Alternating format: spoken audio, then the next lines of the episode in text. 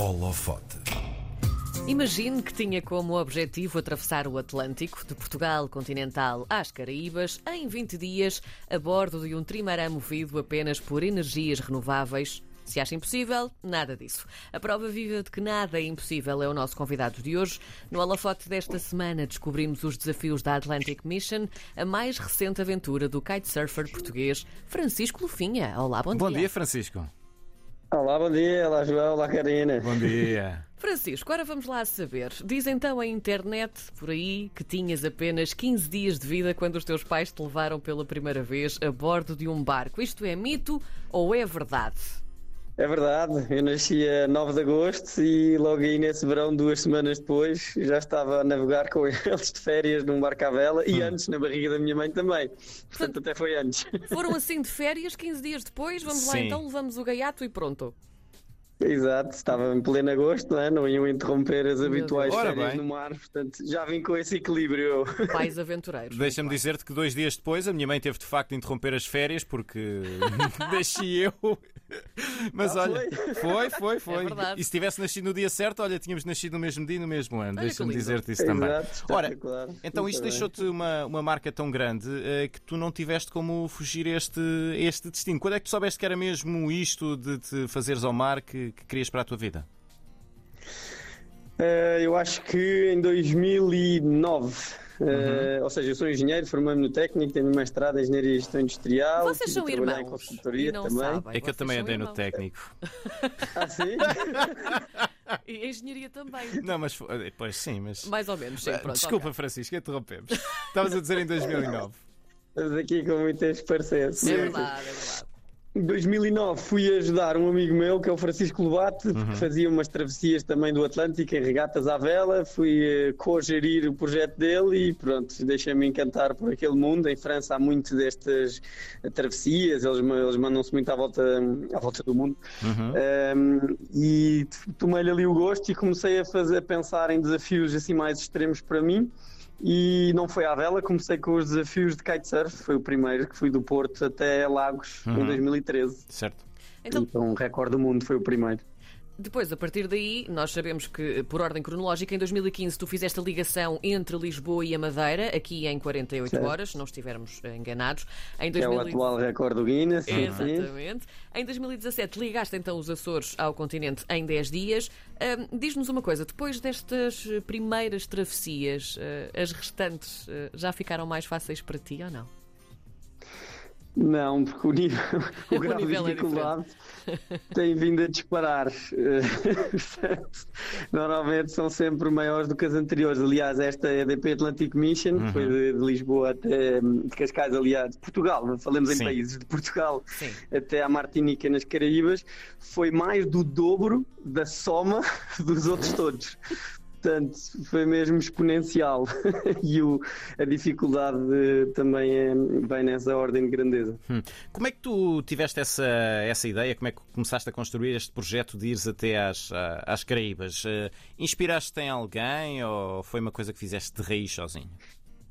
Eu já atravessei o Atlântico, esta foi a quarta vez, sozinho foi a primeira, Sim. mas já atravessei a primeira vez com os meus pais, lá está, eles continuam a andar por aí. Depois atravessei noutro barco com, com amigos e, portanto, já sabia mais ou menos o caminho, não é? em teoria.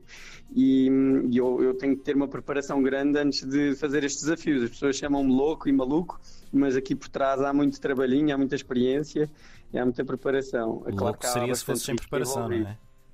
Certo.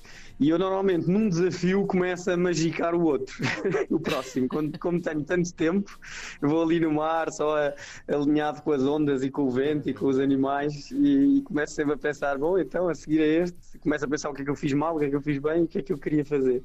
E então em 2017, quando estava a caminho de Portugal, de continental, vindo dos Açores, pensei: bom, o próximo passo vai ser. Vai ter que ser uma travessia muito maior, portanto vamos atravessar o Atlântico. E assim foi, passados quatro anos, eh, consegui fazê-lo. Portanto, tive essa ideia de, de misturar um barco com kite, que é uma coisa bastante recente, já se aplica em alguns navios para poupar combustível Uhum. e já está a começar a aplicar. E achei que era um, um passo bom misturar o meu background de, barcos à vela com, com kitesurf e saiu ali uma invenção difícil de manejar, mas que, mas que foi um sucesso. Olha, então, então fala-nos um bocadinho mais sobre este super veículo uh, aquático, porque não, não tem motor, uh, não é? Como é, é? como é que é construída então esta maravilha? Então, eu sou aqui muito, nestes últimos anos, precisamente desde 2017, estou muito em prol da sustentabilidade. Entretanto, Sim. fui pai, tenho dois filhos, bebés, uhum. um filho e uma filha, e então cada vez mais penso no, no futuro do, deles, do, do, nosso planeta, de nós cá. E, e, portanto tenho ligado muito a este tema de primeiro de reciclar, mas depois de reutilizar. Agora estou muito focado em reutilizar, que acho que é o, que é o melhor. Então fui buscar um casco, um trimaran, como disseste há pouco, que são três cascos com redes no meio, uhum. que é um barco mais rápido. Fui buscar a França este barco usado, eh, tirei-lhe o mastro e as velas, portanto ficou sem nada, e desenhei uma cabine que construí para, para colocar por cima, porque era um barco para andar no, no Rio Tejo, por exemplo, no dia a dia, só dar uma voltinha de duas horas e voltar para a terra.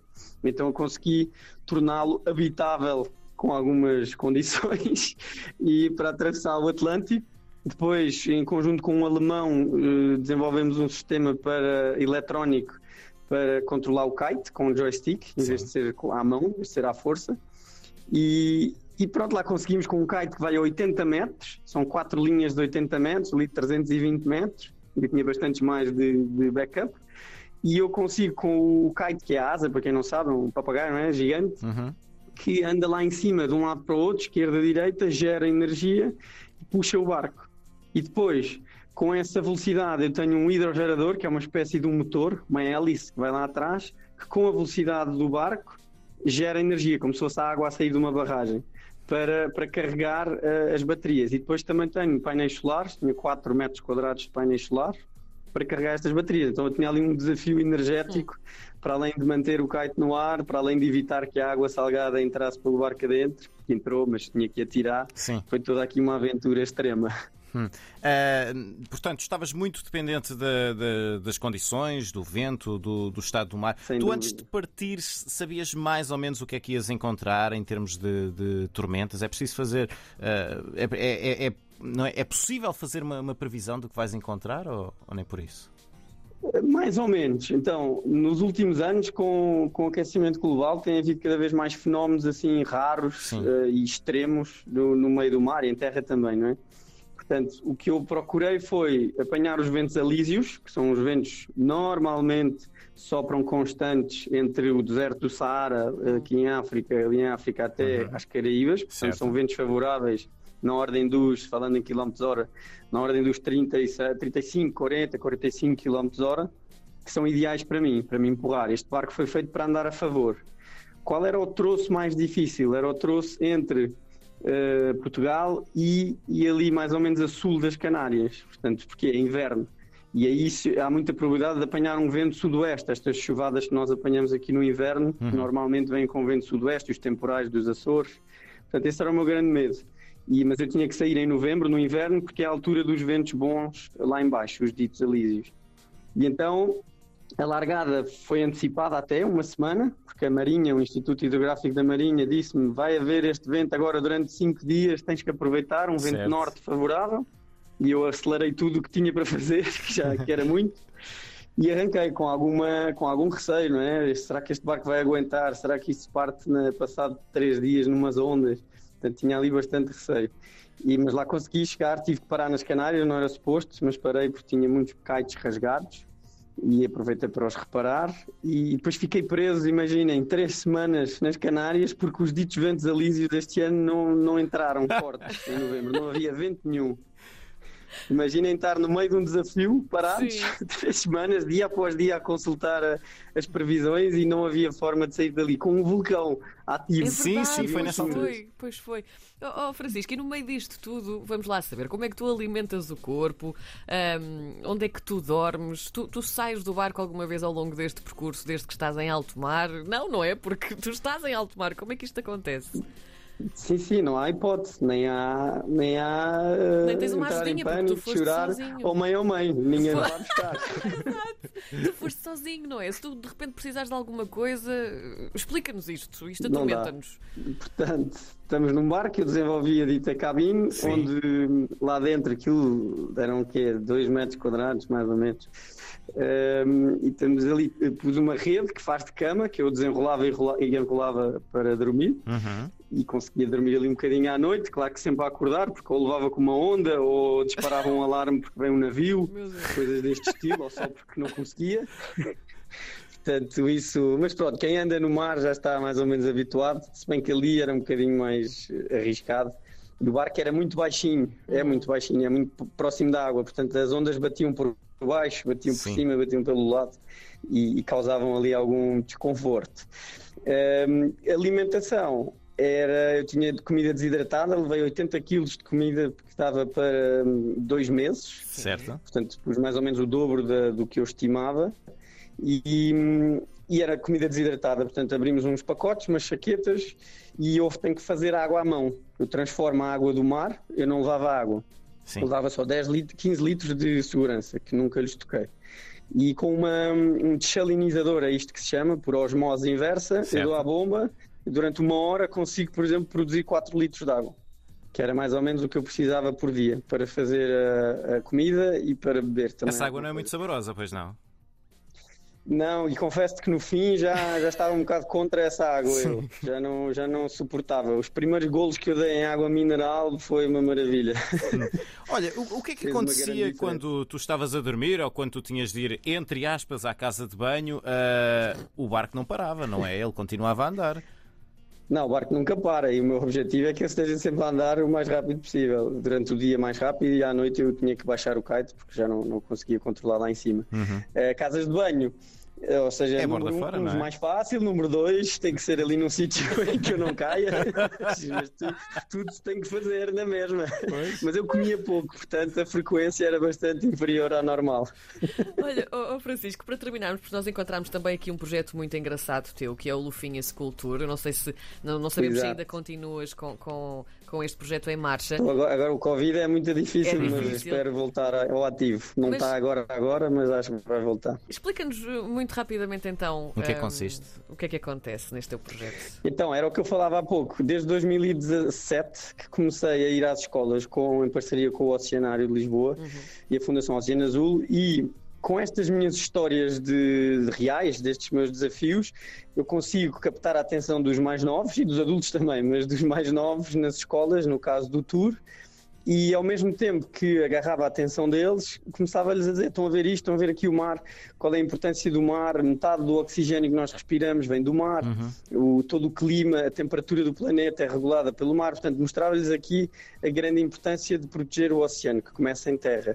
E, e conseguia, conseguia consciencializá-los um bocadinho mais e mudar comportamentos, que é, um, ao fim e ao cabo é este o objetivo. Cheguei a falar até à data com 23.500 alunos em todo o Portugal incluindo as ilhas. Uhum. Portanto, foi, foi um sucesso e eu espero continuar com mais estes desafios. Uhum. Falo também nas empresas, os eventos das empresas, sobre estes, talvez não numa ótica tão de sustentabilidade, sim. assim, eh, nesse foco, mas sim de inspiração e de resiliência, que é, ao fim e ao cabo, o que me faz avançar desafio um, após desafio.